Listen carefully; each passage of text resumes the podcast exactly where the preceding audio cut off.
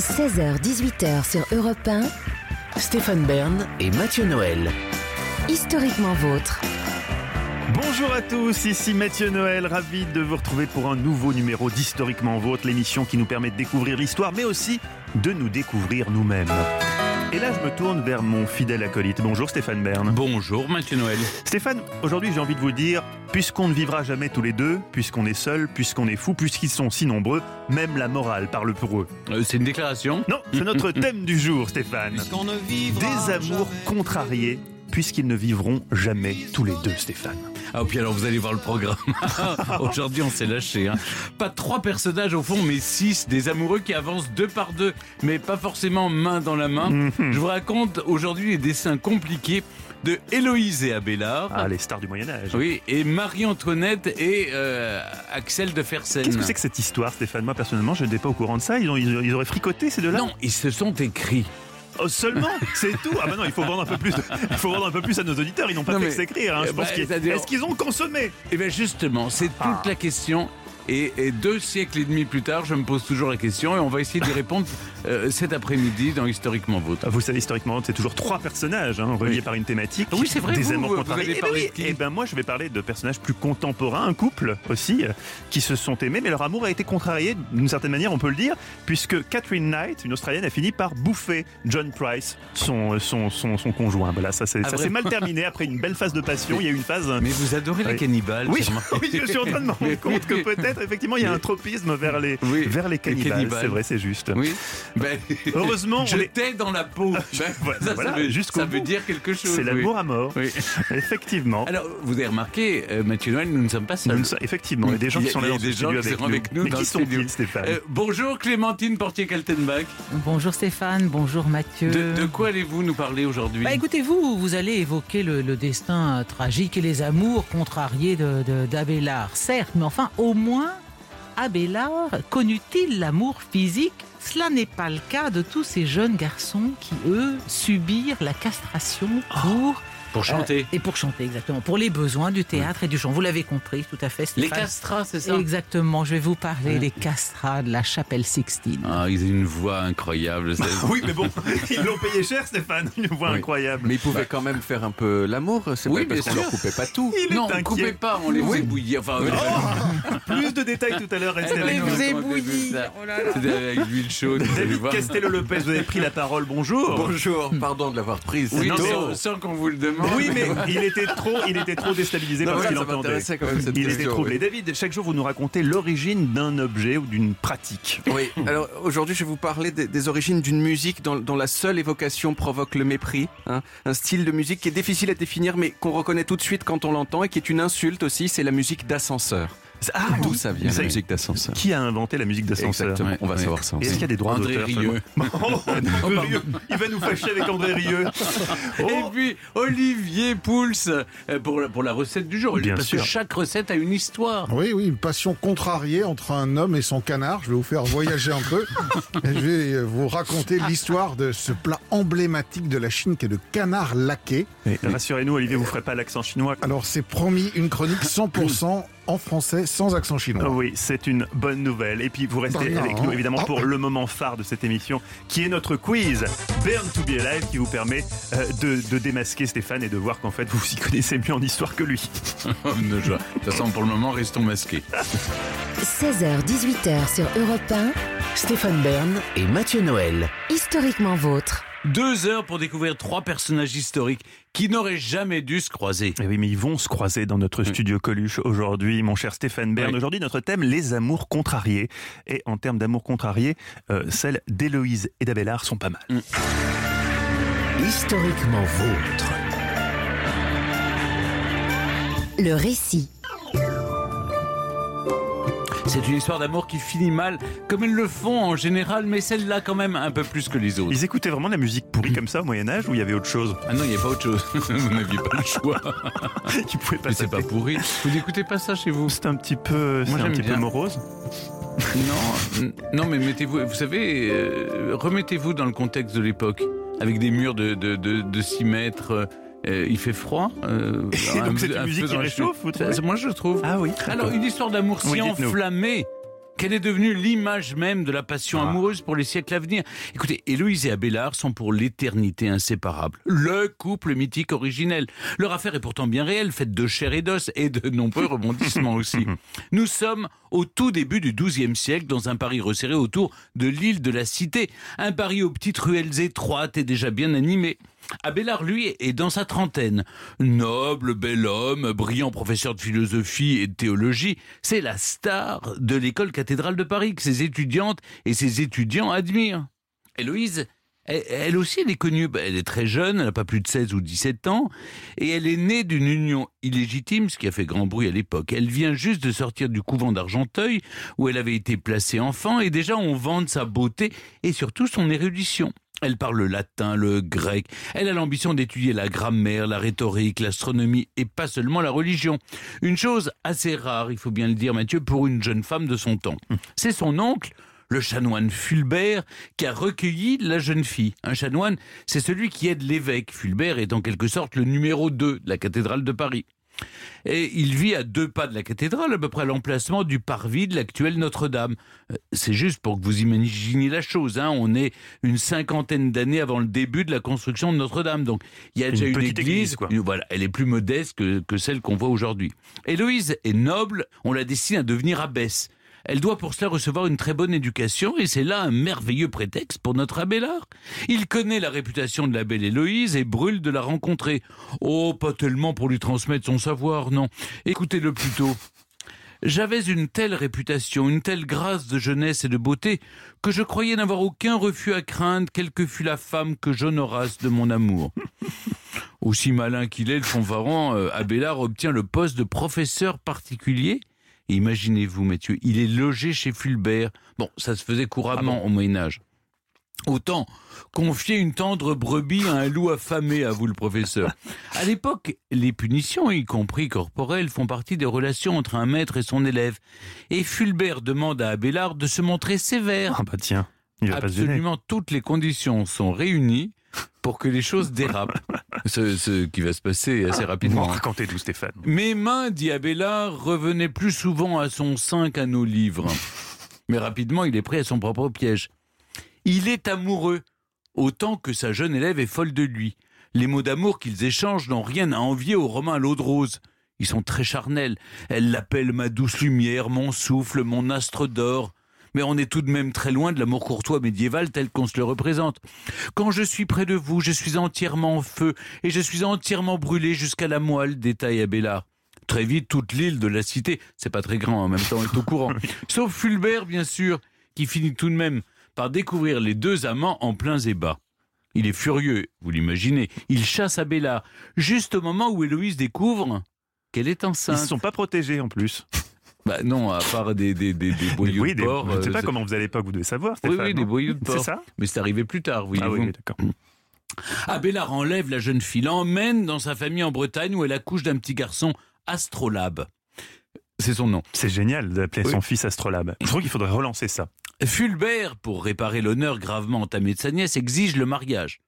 Abélard y consent, mais pas Héloïse. C'est encore une preuve de son incroyable force d'esprit.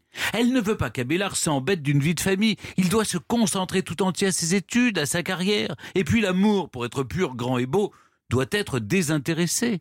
Pour cet idéal, Héloïse est prête à sacrifier son bonheur. Bon, évidemment, l'oncle enrage, il va même jusqu'à la battre.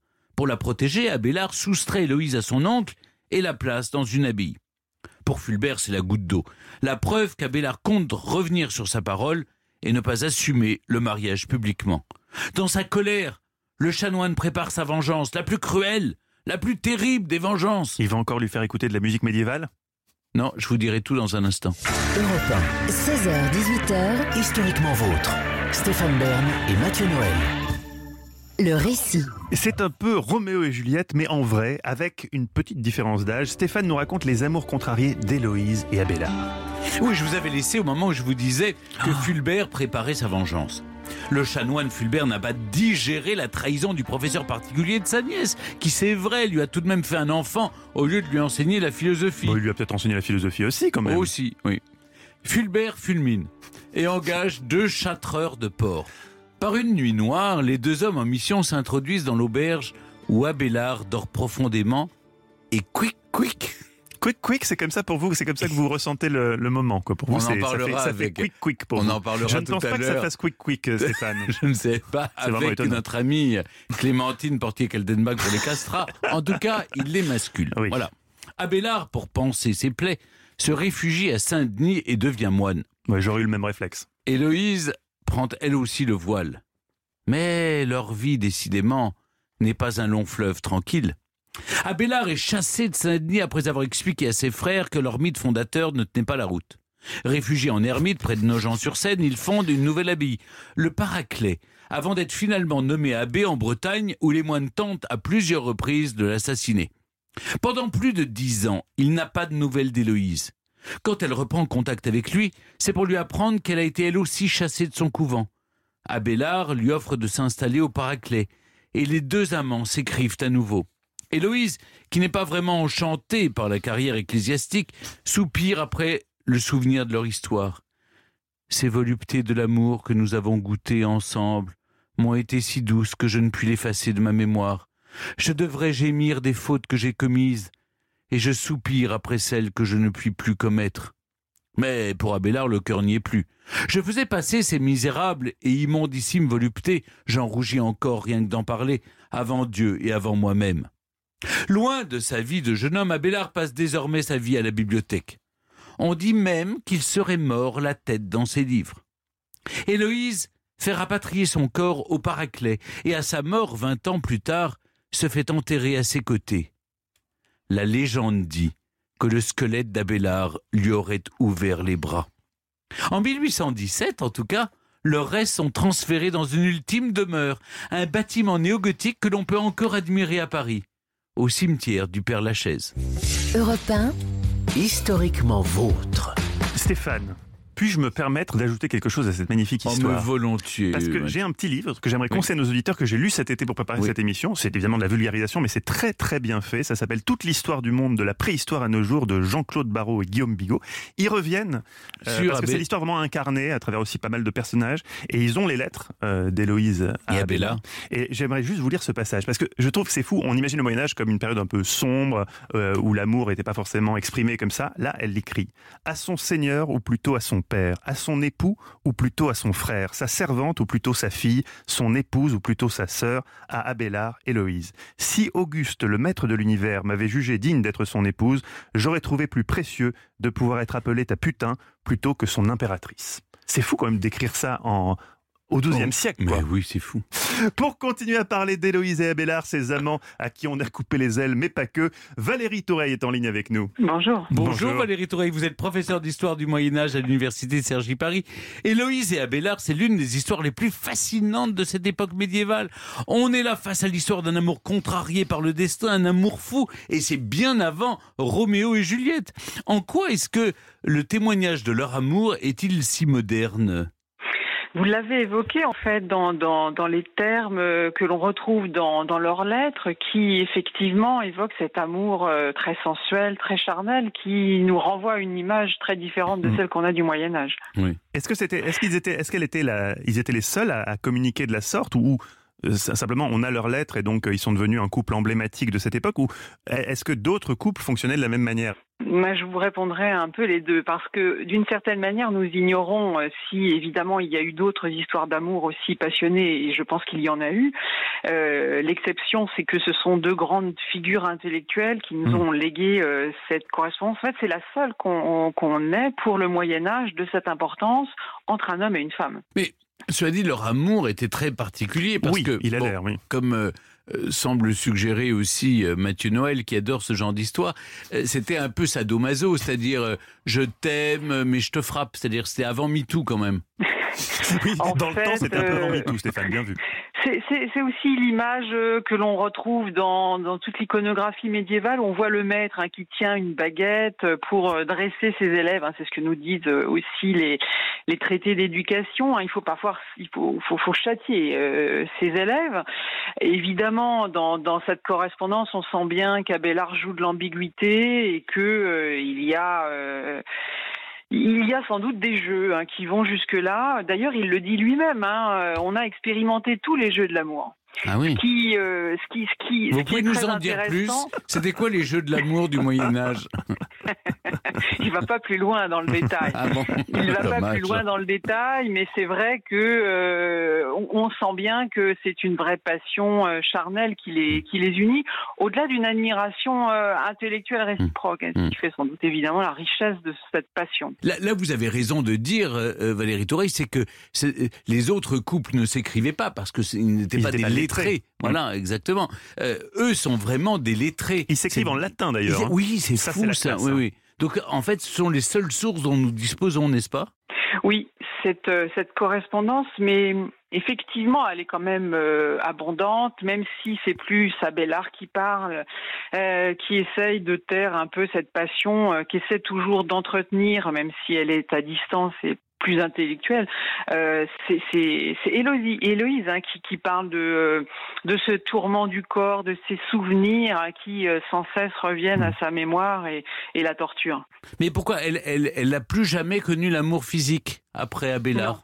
Bah euh, non, ça c'est sûr. Euh, Mm. Et en fait, euh, elle lui reproche aussi, au fond, euh, de, de, de l'avoir enfermée euh, dans, dans, dans cette abbaye, euh, alors qu'elle aurait préféré finalement avoir l'initiative. Elle suit souvent les, les ordres, on va dire, d'Abélard. Ah oui, donc il avait un ascendant sur elle assez considérable en fait. C'est vrai, et en même temps, elle est capable d'avoir de vraies joutes intellectuelles avec lui, et elle se rend bien compte qu'au bout d'un certain temps, euh, euh, ces, ces souvenirs et cette passion euh, ne sont pas partagés par Abélard. Alors, euh, ça évolue vers euh, des joutes intellectuelles où elle sait tout à fait euh, se défendre face au grand maître, d'ailleurs. Sur la fin, euh, au fil de ces lettres, on découvre que le, le sentiment perdure du côté d'Héloïse, le sentiment amoureux, et il s'éteint du côté d'Abélard, c'est ça que vous dites ou... C'est vrai. Ouais, ah, c'est triste. Ah oui. Mm. Oui. Oui, c'est un peu triste. Bah oui. oui, oui, mais alors lui, j'aimerais revenir un peu sur lui, si je puis dire. Euh, Ab- Abélard était, vous semble, était un personnage hautement réputé euh, de son temps. Une C'était star. un- oui, star. c'était une star. C'est un peu, euh, je sais pas, comme Michel Onfray, vous voyez aujourd'hui, non? Oui, je vous laisse libre de cette comparaison, mais oui, oui, on Non, peut mais dire ça. oui, c'est- oui, c'est Michel de- Onfray avant les polémiques, oui. Non, mais quelqu'un de très médiatisé. Tout à fait. Euh, ou, ou, bah, par exemple, Luc Ferry, si vous Oui, oui. préférez, Qui, qui a eu beaucoup de succès aussi Mhm. euh, dans, sa vie. Euh, un, c'est un homme érudit qui, qui avait tout pour réussir et, et, et en réalité, il compromet sa réputation avec Héloïse. C'est vrai. Euh, il- a une très grande réputation qui attire auprès de lui euh, des, élèves euh, d'un peu près partout, y compris dans la chrétienté en Europe. Cette, histoire, évidemment, va entacher sa réputation. Objectivement, il défend aussi des idées un peu modernes hein, sur le plan de la scolastique qui vont très vite irriter ses pairs. Il va être aussi en difficulté hein, sur ce plan-là. Donc, il n'y a pas que cette histoire d'amour, même si, il faut bien avouer, une fois qu'il a été marié, et à ce moment-là, le mariage euh, opère une fracture entre les clercs et les laïcs. Donc faire carrière dans l'Église pour Abélard euh, est devenu une chose très compliquée. Valérie Touré, c'est- cette, cette pratique qui nous paraît aberrante aujourd'hui euh, de l'émasculation, c'était quelque chose qui était, je ne sais pas si on peut utiliser le mot courant euh, au Moyen Âge, mais enfin c'était c'était c'était une pratique qui, qui avait lieu de, de, de temps à autre. C'était euh, c'est- ça, ça se faisait quoi. Non, pas du tout. Ah, vous me rassurez un peu. Pour les adultères, non, euh, on utilise ce qu'on appelle des peines infamantes. C'était vraiment propre au Moyen Âge. hein. On fait circuler les amants nus euh, dans la rue euh, et parfois on, on attache euh, les, les- les deux amants adultères l'un à l'autre en prenant avec une corde le sexe de l'homme en l'attachant à la femme et on les fait déambuler comme ça dans la ville pour évidemment entraîner toutes les moqueries et toute la mauvaise réputation qui s'en suivra. Donc c'est plutôt ce type de, de, de, de, de châtiment hein, qu'on inflige. Non là, là, là c'est assez cruel et euh, ça ne relève pas de la justice euh, médiévale. Un, un dernier mot peut-être sur, euh, sur Héloïse. Euh, elle a refusé le mariage. Elle est entrée dans les ordres. C'était plus pour, pour être en communion d'esprit avec Abélard que pour servir Dieu, visiblement. Vraisemblablement, au début, elle, euh, elle le suit euh, dans, dans cette voie, même si je le disais tout à l'heure, hein, elle, euh, elle regrette au fond Mm. d'avoir suivi aussi vite Mm. cette voie. Il faut bien avoir à l'esprit que pour elle, euh, le, le mariage est une entrave à la passion. euh, C'est ça, c'est ça qui est très moderne. mais le couvent encore oui. plus. C'est ça- qui est bizarre. C'est- ça qui est moderne. Refuser le mariage au Moyen Oui. Âge, c'est ça, c'est extrêmement moderne. Mais c'est pour aller au couvent, c'est moins moderne. Ouais. Oui, mais Ah oui. Mais en même temps, il faut liberté. avoir à l'esprit euh, qu'au Moyen Âge et même au-delà, hein, le mariage c'est d'abord une, une- une affaire d'argent, une histoire d'héritage mmh, mmh. et rarement une histoire d'amour. Donc pour elle, c'est complètement antinomique avec la passion Mmh, mmh. qu'elle a qu'elle a partagée avec euh, avec Abélard. en tout cas, c'est une histoire d'amour Ouais, c'est passionnante. passionnant. Qui finit mal, ils sont réunis pour l'éternité, et ça, c'est quand même la chose qui me console. Oui, j'ai j'ai vu ça, ça vous console et c'est l'essentiel, c'est Oui. que Stéphane Bern soit consolé. Merci beaucoup, Merci. Valérie Touré. Je rappelle le titre de votre dernier ouvrage, une passionnante biographie de Jeanne d'Arc aux éditions Perrin. Merci d'avoir été avec nous. Merci. Ici Europe 16h-18h sur Europe 1.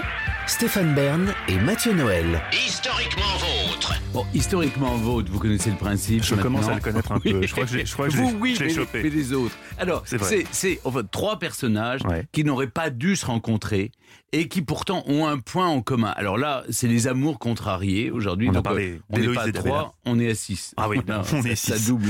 Après- Héloïse et Abélard. Dans un instant, je vais vous parler de Marie-Antoinette et de son amant, virtuel ou pas, Axel de Ah bah, Fersen. virtuel ou pas, vous nous direz si c'était virtuel. ce moment. c'est le but de mon récit. on veut le mais J'essaie savoir. de vous, de vous On veut le savoir. tenir en haleine. Et vous y parvenez admirablement, Merci. Stéphane. Mais avant cela, nous rejoignons Clémentine Portier-Keltenbach qui chaque jour nous entraîne dans l'intimité de l'histoire. Aujourd'hui, je ne sais pas si, Clémentine, vous avez été inspirée par notre sujet précédent sur Abélard.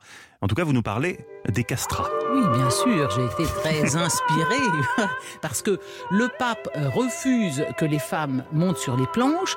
Donc, si on veut avoir dans, dans les églises euh, des, Des voix, voix d'enfants. des voix célestes, des voix d'enfants, eh bien, évidemment, ça passe par, euh, la, par le- la castration d'un certain nombre de petits garçons.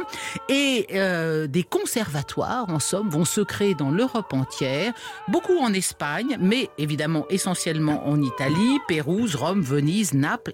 Ces conservatoires ont recruté pour, le, pour les seuls conservatoires de, de Venise et Rome jusqu'à 4000 castrats par an. hein. Alors, ce- Celui de Naples était très réputé aussi. Je vois que vous Paporino ou les vous êtes- mystères de Naples. C'est un livre Je que vois surtout que vous années. cautionnez cette pratique qui consiste Non, à castrer les ce enfants. n'est C'est nécessaire pour chanter parce qu'il y a des hautes contre ou des, des, des, des, des contraltos Hmm, aujourd'hui. Pas si sûr, pas si sûr, euh, Stéphane. hein. Alors en tout cas, émasculation partielle euh, Et vers, alors, euh, vers quoi 9 ou 10 ans.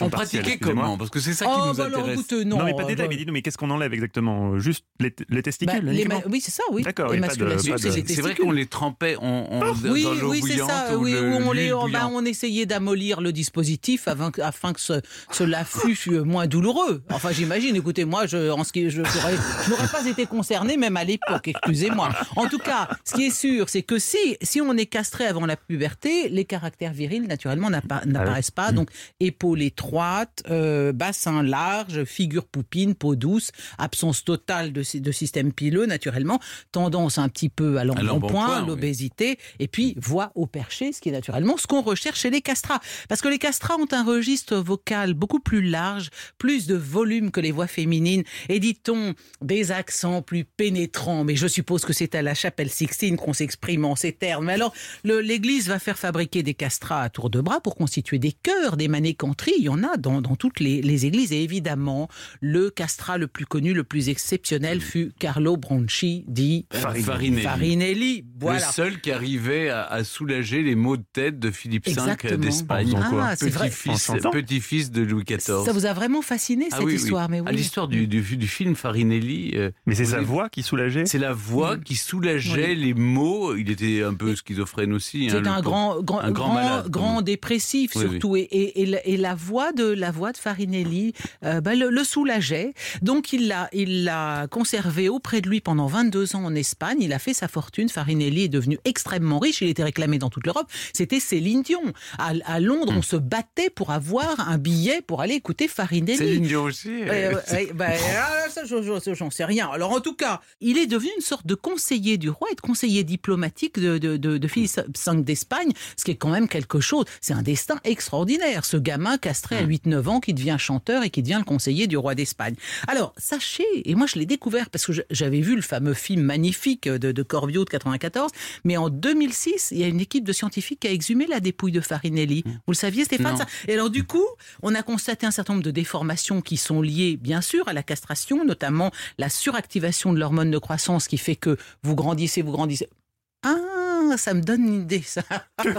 en voyant Mathieu Noël, Noël qui est un petit peu hyperthyroïdien. Bah oui, bah Farinelli, il lui est arrivé la même chose. Il était très grand et puis il avait surtout une, une- une déformation de l'os frontal qui est une chose qu'on n'observe que chez les femmes. Alors de là à supposer que Farinelli était une femme, je n'irai pas aussi loin. Mais Ah, vous- simplement, ah bah non, je, je- C'est bon, grave ce que vous dites. Oh bah j'essaie de Donc, C'est faire un un peu homme. de teasing. Bon, non, bon. non, mais attendez, là il faut être précis, c'est une émission d'histoire. C'est un homme ou c'est une c'est femme c'est un homme. C'est un homme c'est vendu. un homme. C'est un homme. Alors, juste petite conclusion. En 1770, le pape Clément XIV euh, interdit l'emploi des castrats à la chapelle Sixtine et partout Ah. ailleurs dans les États pontificaux. Il trouvait ça trop cruel. Il n'empêche qu'il y a quand même encore eu des castrats jusqu'au début du XXe 20e Des siècle. illégaux? Alors, ils étaient castrés soi-disant pour des raisons médicales, mais moi, vous, fait- vous m'empêcherez pas de penser que certaines familles se disaient Hmm. quand même c'est c'est une bonne situation d'être castrat de la chapelle Sixtine. Donc, un certain Alexandro Morecci, qui était né en 1858 et mort, tenez-vous bien, le 21 avril 1922. Donc, c'est hier. Hmm. Et ben, Morecci, il a été nommé soliste de la chapelle Sixtine par le, le pape et il est le seul castrat à avoir été enregistré. De sorte que si vous, si vous supportez la mauvaise qualité des enregistrements d'époque, vous pouvez Ah oui, entendre, on peut entendre la voix. Alessandro Morecci et voir ce que c'était, entendre ce que c'était qu'une vraie voix de castrat. Parce que les, hauts- les hautes comptes, c'est magnifique et ils travaillent leur voix pour avoir le registre le plus, le plus large possible. Mais enfin, quand même, vous montrez, là encore, moi je pense que tout de même, la, la castration fait la différence. Merci Clémentine. C'est la Réhabilitons, seule- réhabilitons la castration. et- Ah bah pour la chapelle Sixtine, ça me paraît évident. Ah, bien sûr, oui. un décret, on va demander, on va On demander, va demander au pape. François. Effectivement, vous restez avec nous, Clémentine, pour le moment, un des moments les plus savoureux de notre émission, Stéphane, Oui. le quiz Bernd hein. qui vous oppose À mes. Clémentine. J'ai- J'ai jeté un petit coup d'œil aux questions, pour une fois à l'avance, Oui. ça veut dire qu'il va y avoir des Perses, des putes et du napalm. On va se régaler. 16h-18h sur Europe 1. Historiquement vôtre. Historiquement vôtre, deux heures d'histoire où on se prend pas au sérieux, sauf quand vient l'heure du quiz. C'est le moment où les masques de la politesse et de la bienséance tombent pour laisser entrevoir les égaux boursouflés de Stéphane Bern et Clémentine non. Portier-Caldas, Oh prêts à tout pour l'emporter. Après des débuts difficiles, pour ne pas dire risibles, depuis quelques jours, Stéphane reprend la main aux grandes dames de Clémentine qui parfois sort de ses gonds. Excréments, glande potence, baron, pourriture, lâche, fumier. S'il vous plaît, Clémentine, un peu de tenue. Jouons ensemble à Burn to be Alive. Notre fameux quiz. Stéphane, c'est toujours vous qui commencez. Et Allez. une question qui nous parle de l'époque de Louis XIV. Donc normalement, c'est un peu votre époque de, prédilection. C'est-à-dire, c'est là que vous êtes le meilleur. Si vous, vous n'avez pas la bonne réponse là, c'est très inquiétant pour la suite du quiz. Mais non, arrêtez. Sous Louis XIV, Oui. les prostituées et les clients de prostituées risquaient de se faire couper le nez et les oreilles. Vrai ou faux? Non, je honnêtement, je crois pas. Si, si c'est. euh, en tout cas, je préfère pas. Vous dites faux. Vous avez gagné. Par hasard, mais il a gagné. Effectivement, c'est faux, mais Bah non, mais on coupait On les coupait oreilles autre et chose. le nez. Avant. Non, Mais aux autres, On on le le fort ou coupait. moins d'ailleurs. non. On, le, on coupait le nez et les oreilles aux prostituées, mais pas aux clients.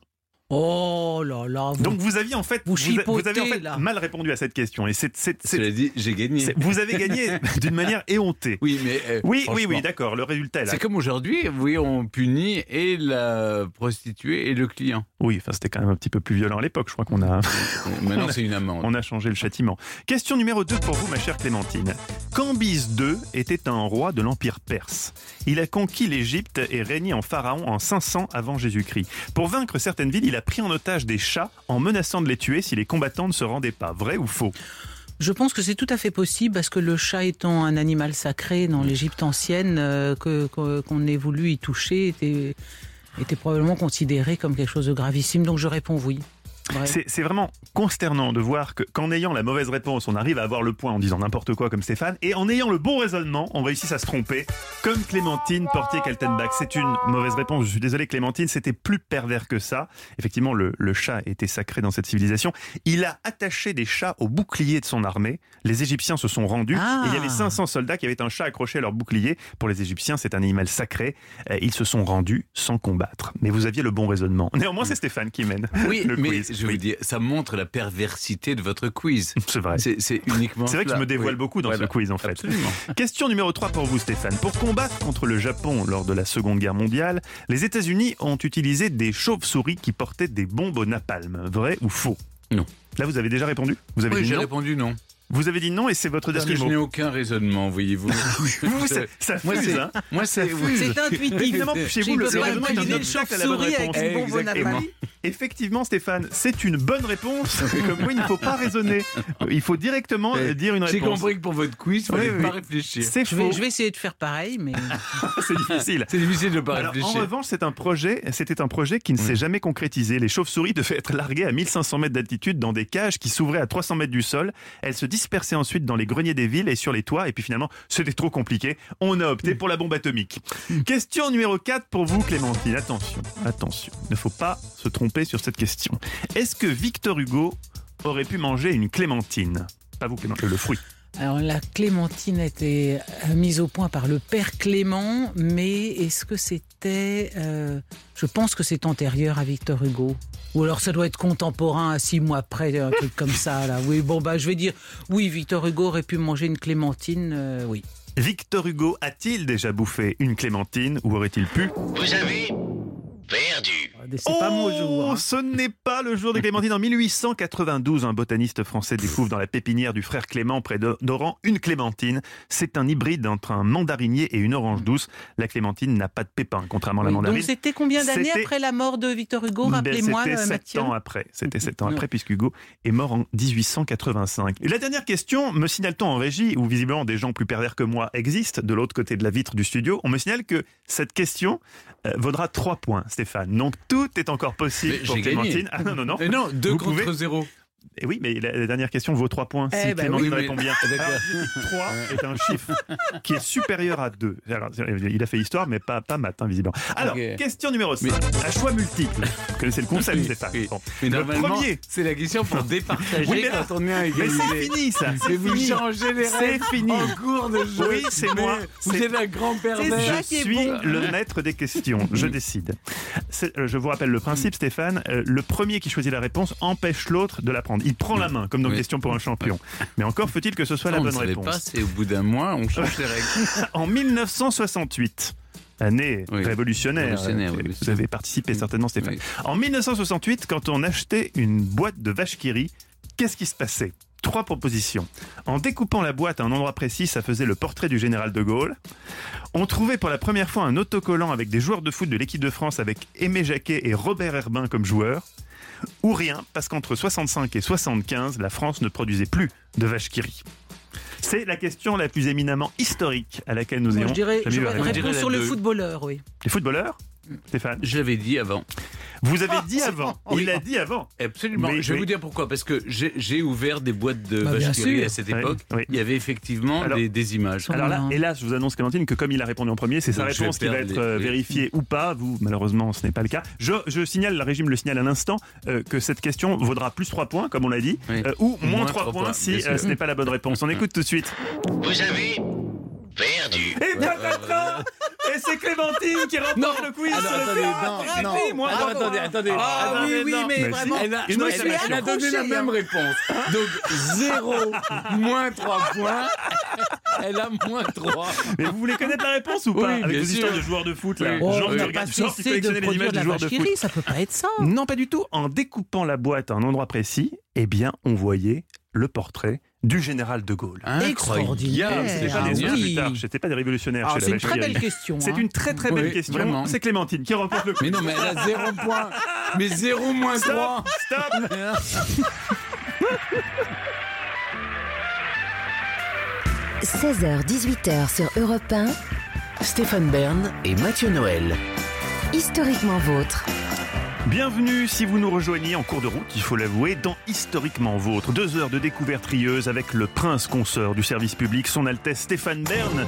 Stéphane, comment vous décririez Historiquement Vôtre à quelqu'un qui, par malheur, n'aurait jamais écouté notre émission et serait donc passé depuis la rentrée à côté de ce phénomène médiatique d'ampleur mondiale, puisqu'on nous écoute jusqu'en Australie, on va le voir. Je peux le dire en français, même si on nous écoute en Oui, Australie. dites-le en français, oui. C'est raconter l'histoire sans se la raconter avec humour, avec tendresse, avec. euh, Avec, euh, avec beaucoup de tendresse. Oui, beaucoup, mais de l'amour autour. Ah bah, des amours contrariés aujourd'hui, Ouais. c'est-à-dire euh, des, des couples qui n'ont pas réussi à, à- à vivre heureux et avoir beaucoup d'enfants. Après Héloïse et Abélard, qui sont retrouvés uniquement pour l'éternité, je vais vous raconter maintenant eh bien, le destin très contrarié d'une histoire d'amour entre Marie-Antoinette, reine de France, et son chevalier servant, le comte Axel de Fersen, le beau suédois, comme on l'appelait. Ça a l'air très romantique votre histoire. La mienne l'est un peu moins, plus proche de nous. J'ai envie de dire, hélas, et eux, ils ont vécu tous les deux. En revanche, ils ne vieilliront pas ensemble. Ils s'aimaient.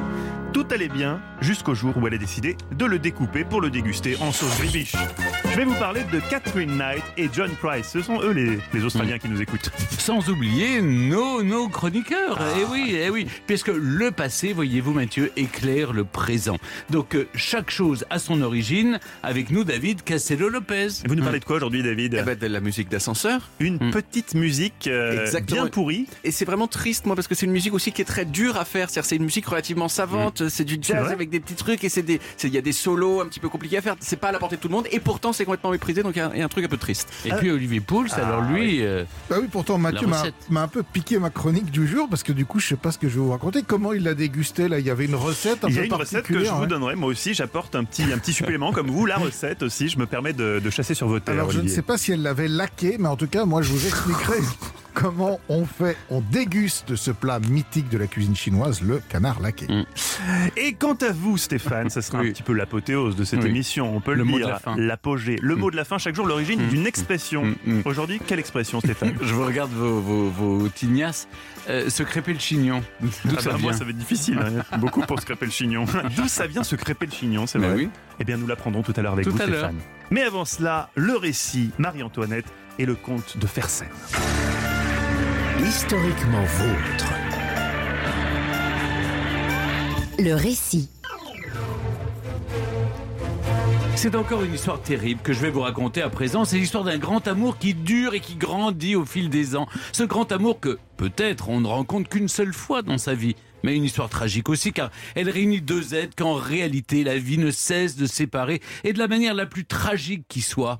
La reine Marie-Antoinette et le beau Suédois, le comte Axel de J'espère juste qu'il n'y aura pas d'émasculation dans cette histoire. Non, ne vous inquiétez pas, mais ça finit mal quand même pour Oui, lui. Hein. Je ne vais pas tout vous révéler tout de suite. Tout dans cette affaire est secret. À commencer par leur rencontre. Nous sommes en janvier 1774, quelques mois seulement avant que Marie-Antoinette ne devienne reine de France. Mais pour l'heure, elle est encore la dauphine et peut s'amuser dans l'insouciance de son jeune âge. Marie-Antoinette n'a que 18 ans. Elle est arrivée en France quatre ans auparavant pour épouser le futur Louis XVI et sceller une alliance stratégique entre la France et l'Autriche, autrefois ennemie jurée. Mais pour l'heure, elle profite des plaisirs du bal de l'opéra. Personne ne peut la reconnaître. Sous le capuchon de son grand domino, soudain, elle engage la conversation avec un jeune homme svelte, au très fin, et bon, ils discutent longuement. Avait-elle déjà repéré à Versailles le bel Axel de Fersen, grand aristocrate suédois dont le charme fait des ravages en France? Elle est en tout cas ravie d'avoir pu l'aborder librement. Quatre années ont passé, mais ce soir-là, la future reine le reconnaît au premier coup d'œil. Lui semble honoré d'avoir retenu l'attention d'une future souveraine, car il a fini par reconnaître Marie-Antoinette euh, derrière son masque. Fersen et Marie-Antoinette se découvrent, passent de longs moments ensemble, s'amusent à l'opéra, avant qu'ils ne s'éloignent à nouveau. En Amérique cette fois, où la guerre d'indépendance fait rage. S'écrivent-ils pendant cette longue et dure période? On ne le sait pas. À son retour en France, en tout cas, Fersen n'a qu'une hâte, se rendre à Versailles et revoir la reine. Le 15 juillet 1783, celle-ci lui donne un rendez-vous secret, en tête-à-tête, dans ses cabinets particuliers. Bon, on ignore ce qui s'y passe. Mais en 1798, c'est-à-dire 15 ans plus tard, Axel de Fersen en parle encore comme d'un jour remarquable. Des escaliers dérobés mènent aux appartements de la reine. C'est par là qu'il passe à plusieurs reprises au cours de ce même été 1783. Marie-Antoinette et Fersen sont-ils amants? Rien ne le prouve. Bah, Stéphane, s'il habite à côté, qu'il y a des escaliers dérobés qui mènent chez elle, je Oui, pense que ça doit être pensé quand même un jamais petit peu. hein. courtisé une jeune fille sans jamais. J'ai jamais euh, loué un passer- appart juste à côté d'elle. Oui, mais à l'époque, on était des- il, des était, escaliers. il était commandant du, du Royal suédois. Vous Il savez, a vous, tout fait pour la- d'elle. Oui, peut-être. Oui, oui, bah, mais vous ouais. approchez d'une jeune fille, c'est pas pour autant que vous la touchez. Enfin bref, le journal du comte suédois a été détruit intentionnellement sur cette période-là. À la cour, évidemment, les médisances vont bon train. On s'étonne que la reine accouche de son deuxième fils exactement neuf mois après le dernier départ de Fersen. Ce que l'on sait, en revanche, c'est que celui-ci fait tout pour rester en France. Fersen s'est battu auprès de son père et de son roi, le roi de Suède, pour obtenir le commandement du, du régiment royal suédois qui stationne en France. Il a aussi renoncé définitivement au mariage et sur ce point, il s'est confié à sa sœur sans pour autant dissiper le, le mystère qui entoure sa vie. Je ne puis être à la seule personne à qui je voudrais être, la seule qui m'aime véritablement, ainsi je ne veux être à personne. Ah il aura plus tard bien quelques aventures et une liaison plus longue avec une belle aventurière, mais le cœur de Fersen semble tout entier occupé par cet amour impossible. Ses liens avec la reine ne cessent de se resserrer. Il a un pied-à-terre à Versailles dont presque personne ne connaît l'existence. Il rencontre Marie-Antoinette dans les jardins du Trianon jusqu'à quatre fois par semaine. Dès qu'il s'absente, Fersen lui écrit très souvent. Pour plus de discrétion, le comte utilise un nom de code. Marie-Antoinette est Joséphine. Il parle de tout, de rien, de la vie quotidienne, parfois de politique. Elle lui adresse même un dessin, il lui cherche un petit chien. Euh, Leur correspondance montre, à n'en pas douter, une tendre complicité, mais est-ce qu'au fond, c'est pas simplement une franche amitié? C'est ce qu'il était possible de croire jusqu'à très récemment, il y a à peine quelques mois, mais une récente découverte vient d'en apporter la preuve. Euh, Fersen et Marie-Antoinette, c'était une histoire d'amour, Stéphane. D'où cette musique. C'est exactement cela, Mathieu. La vraie nature de la relation entre Marie-Antoinette et le beau comte suédois Axel de Fersen, nous ne la connaîtrons sans doute jamais, mais la réalité des sentiments qu'ils éprouvaient l'un pour l'autre vient tout juste d'être mise à jour. Il faut, pour le comprendre, avancer un peu dans le temps. La révolution vient d'éclater, Fersen n'a qu'une mission, protéger la reine. Mais la tentative d'évasion qu'il organise, la célèbre fuite à Varennes, est un désastreux On échec. peut le dire. À nouveau séparés, Marie-Antoinette et celui qui est devenu son agent auprès des cours étrangères s'écrivent sans relâche. Dans leurs lettres, ils utilisent des codes secrets et de l'encre sympathique. Certains passages sont en plus euh, caviardés, c'est-à-dire savamment raturés après lecture, pour qu'il ne soit plus jamais possible d'en deviner le- l'écrit. Des secrets qui ont passionné des générations d'historiens, mais qui viennent seulement d'être déchiffrés cette année par une équipe de chercheurs le résultat est sans équivoque. Marie, Antoinette et Axel de Fersen s'aiment d'un amour immense et pur. Écoutez-la. Je vais finir non pas sans vous dire, mon cher et bien tendre ami, que je vous aime à la folie et que jamais, jamais je ne peux être un moment sans vous adorer. Et Fersen répond Sans vous, il n'est point de bonheur. Pour moi, l'univers n'est rien sans vous. Les échanges sont aussi passionnés que la période est grave.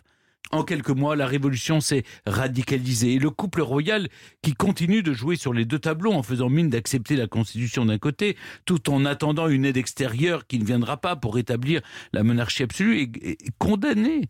Marie-Antoinette, vous le savez, sera guillotinée le 16 octobre 1793. Fersen ne se remettra jamais de n'avoir pas pu sauver sa reine, celle que dans ses lettres il continue de nommer elle, avec un E majuscule l'unique femme de sa vie.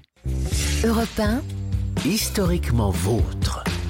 Bonjour Evelyne Levert. Bonjour. Est-il besoin de vous le présenter Historienne, spécialiste du XVIIIe siècle et de la Révolution, biographe de Louis XVI et de Marie-Antoinette? Et vous venez, Evelyne, de publier Le grand amour de Marie-Antoinette, lettres secrètes de la reine et du comte de Versailles aux éditions Talendier. Qu'est-ce qu'il y a de nouveau aujourd'hui? Alors, dans ces lettres, eh bien, il y a eu, depuis que je les ai publiées, une équipe scientifique qui est parvenue avec un scanner à déchiffrer ce qu'il y avait sous des ratures. Et ces ratures avaient intrigué, on se demandait, parce qu'elles étaient souvent à la- au début et à la fin des lettres, ou dans certains passages, et là, ça représente exactement 1% Mm. de l'ensemble de la correspondance, c'est-à-dire très peu de choses. Mais c'est important. Pourquoi? Parce que là, pour la première fois, on a des déclarations d'amour réciproque. La reine déclare son amour à Fersen, et puis Fersen lui déclare aussi son amour. Alors l'intérêt qui a caviardé Qui a alors justement, on suppose, d'après les dernières découvertes, Oui. on suppose que ce serait Fersen lui-même qui voulait maintenir eh bien, le secret sur cette liaison, car je dis bien il s'agit d'une liaison. Ils sont ces, ces deux-là sont pour moi amants de cœur. Voilà, c'est tout. on en est sûr. Sûr. Ils s'aiment. Alors, Mais- jusqu'où sont-ils allés? Pourquoi Je ça ne suis serait pas aller plus loin Si- C'est possible, vous savez, il y, a- il y a certains indices qui vous disent que, et puis d'autres indices qui vous disent que non. Ah. Je n'en sais strictement rien. Moi, je suis comme saint Thomas, et bien, je. je- Oui, oui, vous voyez les voir. Mais Voilà. est-ce qu'ils avaient l'occasion d'être seuls l'un avec l'autre? Alors, il y a oui, quand il y avait même une- ces escaliers là. Non, non, mais il n'y a pas que les escaliers, Ah, il y a deux pièces. Deux pièces. Et dans les appartements même de la reine. Et alors là, il y a une chose que l'on savait, que, j'ai développé déjà et que je redéveloppe bien sûr dans ce livre, c'est qu'à un moment, on a le carnet de correspondance de Fersen. Il dit à une certaine date, euh, lui demander ce que je dois apporter pour m'installer chez elle. Ça se passe au mois d'avril. Et au mois d'octobre, qu'est-ce qu'il lui demande? Bah, Lui demander de- d'installer un poêle. Parce que parce qu'il va faire froid, évidemment, au mois, au mois d'octobre. Et on a, dans les archives, aux archives nationales, dans le- la série O1, qui est la, la série euh, des, de la Maison du Roi, eh bien, euh, justement, la note du poilier suédois, euh, il est suédois en plus, le poilier, mais enfin, peu importe.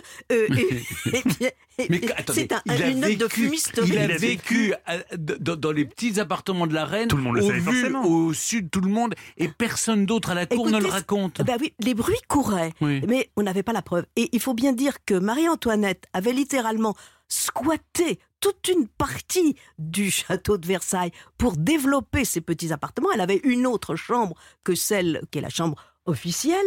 Et Marie-Antoinette avait à sa disposition euh, des femmes de chambre qui lui étaient totalement, totalement dévouées. Donc on ne savait pas ce qui se passait dans, Dans les, les petits, petits appartements. Et là, vous avez des petits Hmm. escaliers, comme vous Ah, le disiez oui. très justement. Et moi, je les ai pris, ces petits escaliers, Oui, récemment. Et non, mais c'est fantastique de se dire, et il y en a trois ou quatre. Et donc, on pouvait rentrer, et il y avait tout le service de la reine Bon. qui lui était totalement On va essayer de passer, Evelyne Levert, à la question. Oui. Est-ce que dans ces lettres, il y Ah. a des allusions Je vous vois venir. à des choses érotiques? Mais non, écoutez, Oh mais c'est impossible. Pourquoi? mais, mais nous n'avons pas affaire à deux libertins. On- On n'est pas dans la correspondance de Beaumarchais ou dans la correspondance du marquis de ça. Mais je ne pense pas. Si vous voulez mon avis, Oui. je pense que c'est une grande liaison sentimentale, Sentimentale. amant de cœur. Mais il n'y Voilà. a pas eu de sexe. Chacun se fera son avis. Non, non, mais enfin, En tout cas- tout est possible. On peut, on peut tirer oui. les choses dans un sens En ou tout cas, c'est passionnant. Je vous renvoie à la lecture bah, de ces correspondances.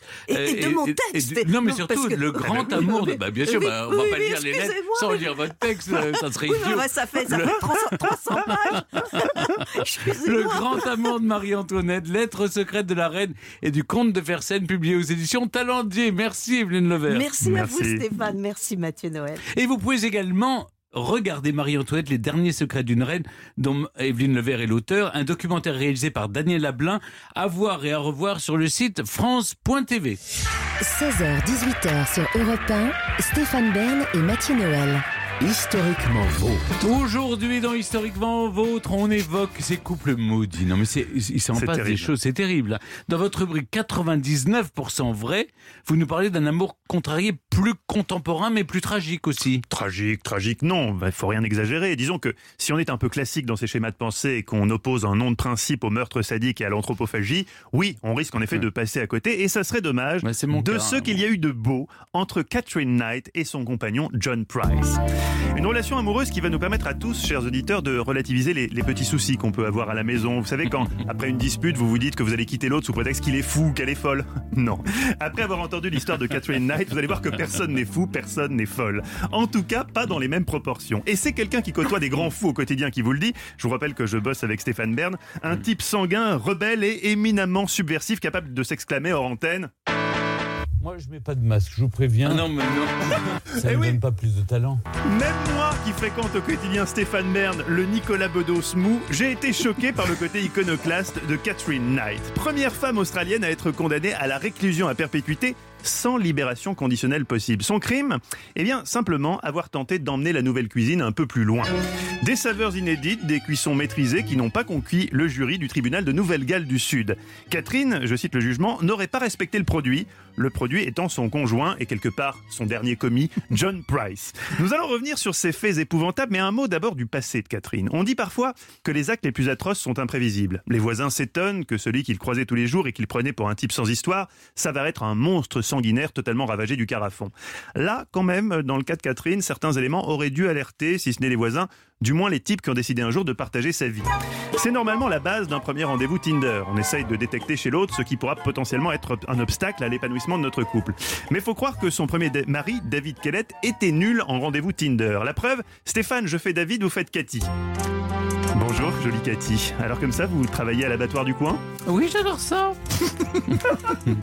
c'était, c'était mon rêve depuis toute petite. Au début, j'étais au découpage des abats, mais Ah. très vite, j'ai été promu au désossage. Ah. Et ils m'ont autorisé à rapporter mon set de couteaux à la maison.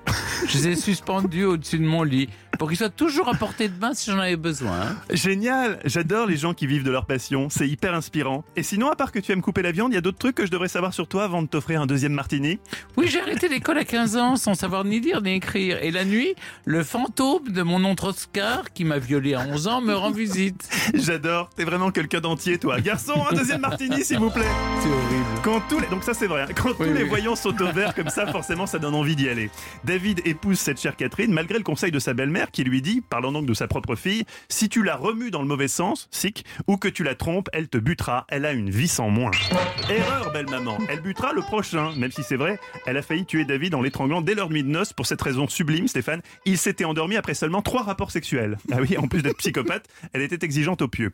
On passe rapidement sur le deuxième mari de Catherine, dont elle se contentera d'égorger le chiot et de le tabasser avec une poêle à frire, pour aller directement à ce pauvre John Price, qui s'entiche donc, on sait pas comment, de celle qui, au moment où elle débarque dans sa vie, a déjà une solide réputation de frappadingue. Et il la, il la sent un peu venir d'ailleurs, le, le pauvre John, car, car lui, il a déjà trois enfants d'un précédent mariage, et vu les coups qu'elle lui met tous les jours, il a peur qu'un jour elle s'en prenne à eux. Il refuse donc qu'elle emménage chez lui, sauf que Catherine, elle, déteste qu'on lui dise non. Elle est comme votre fille de deux ans, mais avec des couteaux de boucher au-dessus de son lit à la place des poupées. Début février 2000, elle commence modestement, j'ai envie de dire timidement, par tenter de le poignarder. Soupolé, visiblement facilement irritable, John la fout dehors. Le matin du 29 février, il se rend au tribunal pour demander une ordonnance d'éloignement afin que Catherine ne puisse plus s'approcher de lui. Cet après-midi-là, il dit à ses collègues que s'il ne revient pas demain, c'est que Catherine l'aura buté. Vous devinez ce qui va se passer, Stéphane? Bah oui. Bien vu, Sherlock. En effet, le soir, alors même que les gamins sont à une pyjama party chez des amis, Catherine sort le grand jeu à John une dernière fois. Elle a acheté de la lingerie fine, ils font l'amour. La suite des événements, c'est l'autopsie non pas de John, mais des bouts restants et épars de John qui nous l'apprendra. Visiblement, Cathy lui a mis 37 coups de couteau avant de l'écorcher, puis de suspendre sa peau à un crochet à viande, de le décapiter, puis de cuire séparément les diverses parties de son corps. Mais vous le savez, pas de dîner presque parfait sans convive. C'est pourquoi elle dresse la table avec, tenez-vous bien, une assiette pour chaque enfant, à qui elle prévoyait donc de faire manger leur papa en ragoût avec des pommes de terre. Oh, Dieu non. soit loué, il n'y a qu'elle qui goûtera le malheureux John, la police alertée par les voisins étant arrivée juste à temps pour découvrir la scène d'horreur qu'on a du mal à se figurer. Les journalistes aussi, parmi eux, David, un jeune stagiaire français en échange qui, dépassé par les événements et persuadé qu'on peut encore sauver ce qui reste de John, s'exclame Vite, vite, vite, il a l'air mort, il faut lui mettre de la fumée dans le cul. oui, et oui, dans le sillage de Catherine Knight, tout le monde devient cinglé dans cette baraque. En 2006, elle a fait appel de la condamnation de perpétuité incompressible. Je suis au regret, Stéphane, car je sens que vous la trouviez sympa, de vous annoncer que l'appel a été rejeté, hélas. C'est dommage. C'est dommage, Euh, oui. on aurait bien voulu la rencontrer. Bah oui, écoutez, fascinant. Et tout Merci, était vrai à part le passage sur David. C'est quand même fascinant, non? Le type s'est pas douté Mais le type- avec les couteaux Mais il s'est du douté, lit. il s'est douté un petit peu tard, visiblement, Oui, puisqu'il oui. est allé la dénoncer euh, bête, la veille du meurtre. Il, est, Oui. il était certainement pas très malin. oui. Il devait pas être très Ou malin. très amoureux. C'est ça le problème de l'amour. Mais Mais merci peut-être beaucoup. était-il délicieux? Peut-être était-il bon? Ça, ça sera une autre chronique. Merci, Olivier. Ici Europe 16h-18h sur Europe 1. Stéphane Bern et Mathieu Noël. 1. Historiquement. L'émission qui dépoussière l'histoire continue avec le plus solide candidat portugais au prix Albert Londres, David Castellopch. Exactement. Mais vous faites des, des petits progrès sur le Castellopch. Il n'y a pas de A Exactement. en fait, le A est aspiré dans le Tout est aspiré. Exactement, les, les deux L se fusionnent entre eux, il reste plus grand chose, mais ce qui reste c'est vraiment chic, c'est plus chic, ça sonne bien, exactement. Euh, alors, moi, je vais vous parler de la musique d'ascenseur aujourd'hui, de- des origines, aux de la- origines de la on musique d'ascenseur. aux origines de la musique d'ascenseur.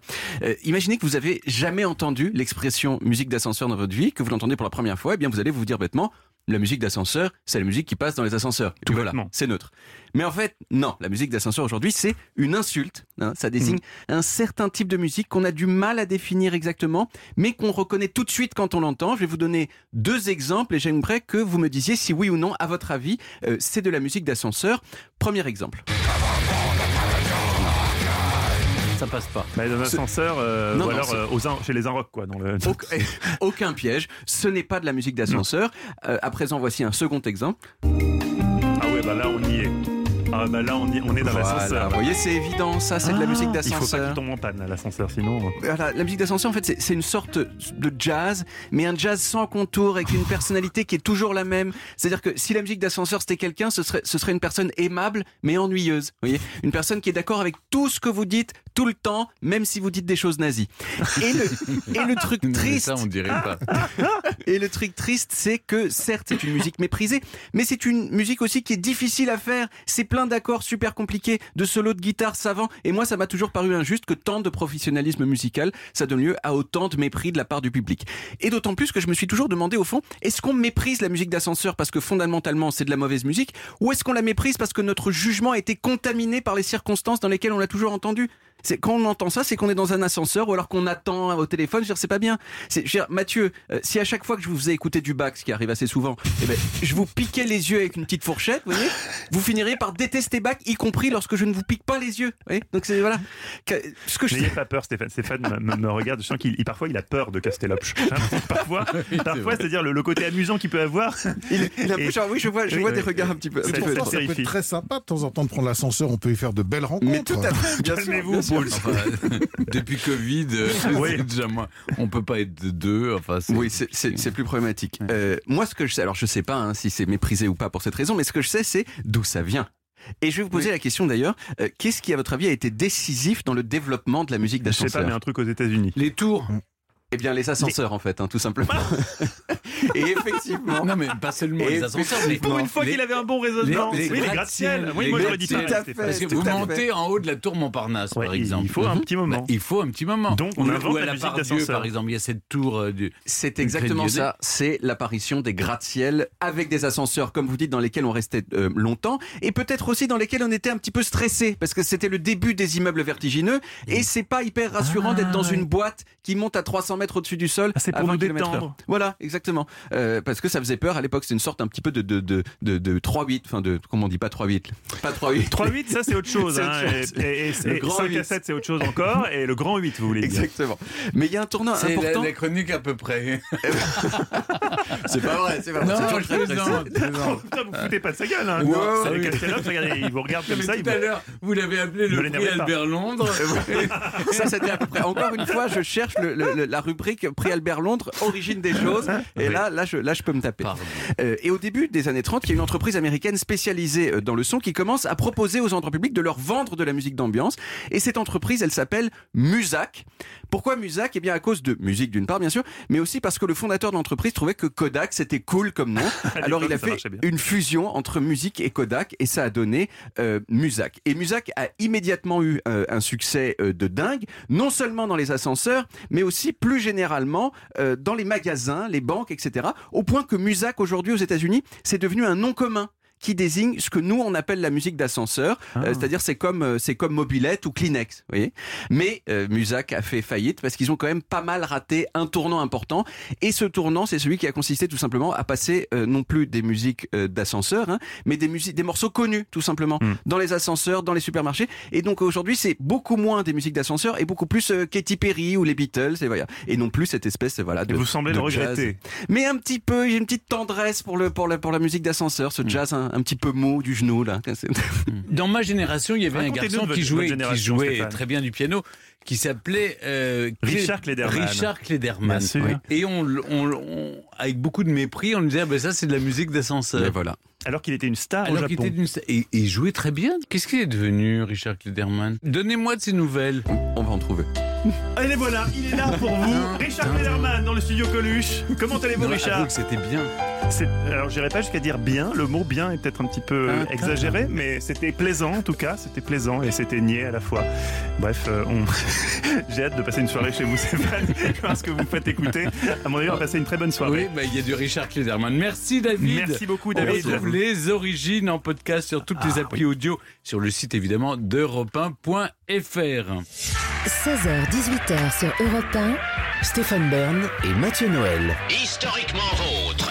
Historiquement vôtre, chaque après-midi, trois personnages, un point commun. Et là, nous sommes dans la dernière partie de l'émission, celle où nous faisons le lien entre le passé et le présent, à la découverte des origines d'une recette avec vous, mon cher Olivier Pouls. On parle du canard laqué, euh, l'emblème de la cuisine chinoise. Mais ne vous inquiétez pas, Stéphane, Olivier Pouls n'est pas du genre à niveler par le bas les émissions auxquelles il participe en imitant bêtement euh, l'accent chinois. Même quand une bande enthousiaste l'encourage, il se drape toujours dans sa dignité et dit non. Et je ne vous le ferai pas avec un accent chinois à deux balles comme vous aimeriez me l'entendre dire. Allez Olivier Pas du tout. En se on ne peut pas parler comme ça. hein.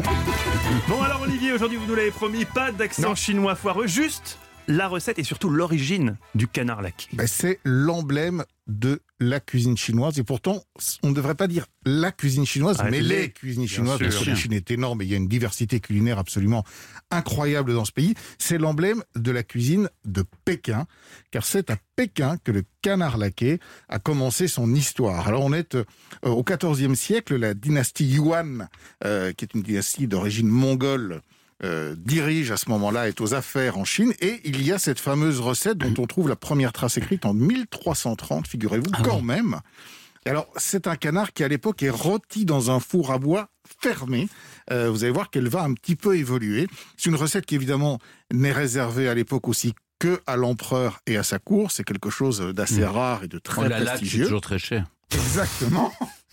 Et elle va se démocratiser, le canard laqué va se démocratiser avec la dynastie suivante, les Ming. Et là, le plat va vraiment devenir populaire et on va commencer à voir du canard laqué dans des restaurants, et notamment un certain restaurant qui s'appelait et qui s'appelle toujours d'ailleurs Bianifang, qui est à Pékin. C'est un restaurant qui a ouvert au début des années 1400 et qui Mais non. existe toujours. Et on si peut aller vous dans ce allez à. Pékin, vous pouvez aller dans ce restaurant encore manger du canard laqué. Alors le canard laqué, c'est un plat extraordinaire, je vais vous en parler dans un instant, mais il y a surtout un art de le déguster. Le canard laqué se déguste à la pékinoise normalement en trois services. Tout d'abord, le premier service, c'est la peau du canard, parce que l'idée du canard laqué, c'est de laquer cette peau justement avec une petite préparation dont je vais vous donner les ingrédients dans un instant, de faire en sorte que cette peau soit extrêmement croustillante.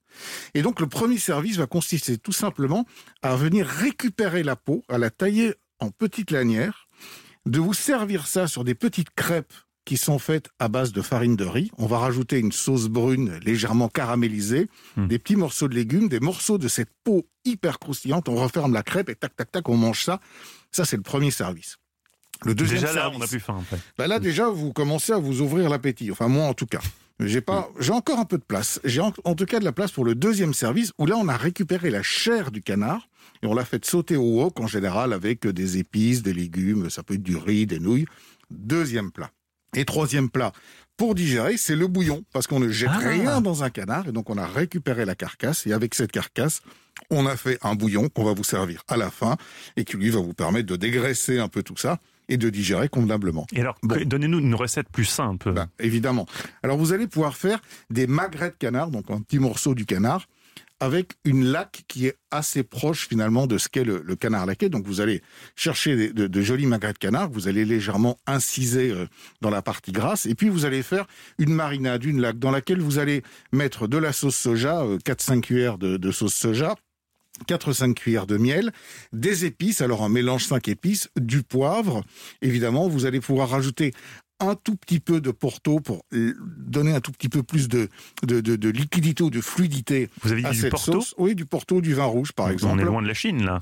C'est une version, je vous l'ai dit, euh, ménagère pour, euh, pour nous tous. Et puis, vous allez passer plusieurs couches de cette, euh, de cette préparation dès la veille sur vos magrets de canard, de manière à bien les imbiber. Et au moment où vous allez les cuire dans un four à 220 degrés, Vous allez là aussi régulièrement les arroser, les arroser. La cuisson dure à peu près un quart d'heure si vous voulez avoir votre canard rosé à cœur. Et vous allez avoir donc cette petite, ce début de lac qui va se faire. Mais évidemment, on n'est pas là dans l'art absolu du canard laqué avec la peau croustillante parce que ça, franchement, pour le faire, Non. il faut être né en Et Chine. tout ça pour ça, on ira, une fois que la Covid sera terminée, on ira à Pékin, Exactement. dans, dans votre restaurant, dont vous Ah nous avez oui, parlé. à volonté. Ben, on aura, je- ouais, on aura je un prix oui, avec chez- le code push. Chez Bianifang, Chez nous irons Bianifang. euh, nous retrouver là-bas. Pianifang, très bien. En Merci tout cas, en attendant d'aller chez Pianifang, on peut retrouver les recettes d'Olivier Poul sur le site d'europe 1.fr. Oui, Olivier, pour un Belge, vous parlez un français assez fluide, mais connaissez-vous toutes les subtilités de notre belle langue? Je ne le crois pas. Non. Non, je crois que vous avez encore des lacunes. Oh, bah, bien Heureusement, sûr. Stéphane Bern est là C'est chaque pour jour. ça que je reste. Chaque jour, il nous raconte l'origine d'une expression. Aujourd'hui, Stéphane se crêpait le chignon. 16h-18h sur Europe 1, historiquement vôtre. Historiquement vôtre, chaque après-midi, vous racontez l'histoire sans jamais se la raconter. C'est le moment de l'émission qu'on peut qualifier d'apothéose, Stéphane, Mm. puisque c'est votre chronique. Chaque jour, vous nous racontez l'origine d'une expression. Aujourd'hui, l'expression se crêper le chignon. Oui, j'avais envie de revenir, euh, cher Mathieu, sur les origines de cette expression. Bon, c'est vrai, un brin machiste, hein, quand même, Oui. qui consiste à désigner le combat hystérique que peuvent parfois se livrer euh, deux dames, puisque se crêper le chignon, encore faut-il avoir un chignon. C'est vrai que je nous observe capillairement et vous comme moi, on aurait du mal à se crêper le chignon, Mhm. Stéphane, ça n'arrivera jamais. Vous avez le temps de ma chronique pour trouver euh, ce qu'on peut se crêper d'autre. Mais chignon vient de chénion, qui, au XIIe siècle, désigne la nuque. Ça vient du latin catena, chaîne. À l'époque, les prisonniers étaient attachés avec de lourdes chaînes qui se refermaient au niveau du cou. Et chénion va fusionner avec le temps avec tignon, qui désignait au XVIIIe siècle une grosse masse de cheveux. D'ailleurs, euh, on a gardé ce mot dans tignasse, par Ah, exemple. oui. Et c'est vrai que quand deux dames en viennent aux mains, leurs chevelures relevées et groupées au-dessus de leur nuque perdent de leur superbe. Mais alors le mystère reste entier, pourquoi on se crêpe le chignon? Euh, Est-ce que vous avez déjà pratiqué, vous, vous, allez chez le coiffeur, ou euh, vous avez la- la- le coiffeur qui dit je, je vous crêpe? Alors, vous avez jamais vu le crêpage? Ah non. C'est la, la pratique qui consiste à faire gonfler les cheveux euh, un par un avec, avec la brosse, Un par un? Enfin un par un, mèche par mèche. vous, vous avez vraiment, vous avez vraiment un coiffeur très très, très précis. Non, C'est ça Stéphane Bern quand même, c'est la classe. Non, C'est-à-dire pas moi, un par un pas moi. les cheveux. Mais vous C'est n'êtes jamais partout. allé. vous- vous- Mais c'est les, c'est les coiffés à l'envers. Oui, comme c'est coiffé à l'envers, etc. pour faire ce que c'est, mais bouffer, pour faire, ça, c'est oui, fort. pour faire crêper, en Oui, fait. Et c'est vrai qu'après une rixe, quelle qu'elle soit, la coiffure part dans tous les sens. Et ça donne l'impression d'un grand bazar. On a, on a d'ailleurs tous en mémoire le marché de Brive-la-Gaillarde, cher à Brassens, où une douzaine de gaillardes, à propos de bottes d'oignons, se crêpaient un jour le chignon. Et voilà, une expression de plus explicitée par la maestra de Stéphane Bern. Historiquement vôtre se termine les amis, encore un fabuleux voyage dans le temps avec vous Stéphane, avec notre thème du jour qui était les amours contrariés dans l'histoire. oui. Bon, on a quand même rigolé malgré... On a rigolé, Malgré les mais amours contrariés. écoutez, moi j'ai été rassuré quand même sur un point. Sur quoi? J'avais peur que la reine Marie-Antoinette ne faillisse. Et et, et qu'elle ait fauté Ouais. avec euh, Fersen. Bah. On sait qu'ils s'aimaient, un, un amour impossible, mais j'ai- j'aime autant qu'il n'ait pas couché. On n'a pas retenu la même chose cette émission. Chacun Ah, se vous, Vous, vous pourrez la réécouter en podcast. Moi, je pense à, à la lumière des lèvres. Levert nous a dit non. Oui, mais elle nous a dit aussi qu'à l'époque, on ne formulait pas en termes crus euh, ce qui se passait. On parlait juste de sentiments. Je pense que derrière ces mots, euh, que je vous Non, invite à redécouvrir, eh bien, je pense qu'il y a eu du sexe. C'est mon opinion très personnelle, mais je pense qu'il y a eu sainte, du sexe. Une sainte, elle n'a jamais pu faire ça. En tout cas, ne défaites pas vos valises. On se retrouve demain pour un nouveau voyage dans le temps. Retrouvez historiquement vôtre tous les jours de 16h à 18h sur Europe 1 et en podcast sur europe1.fr.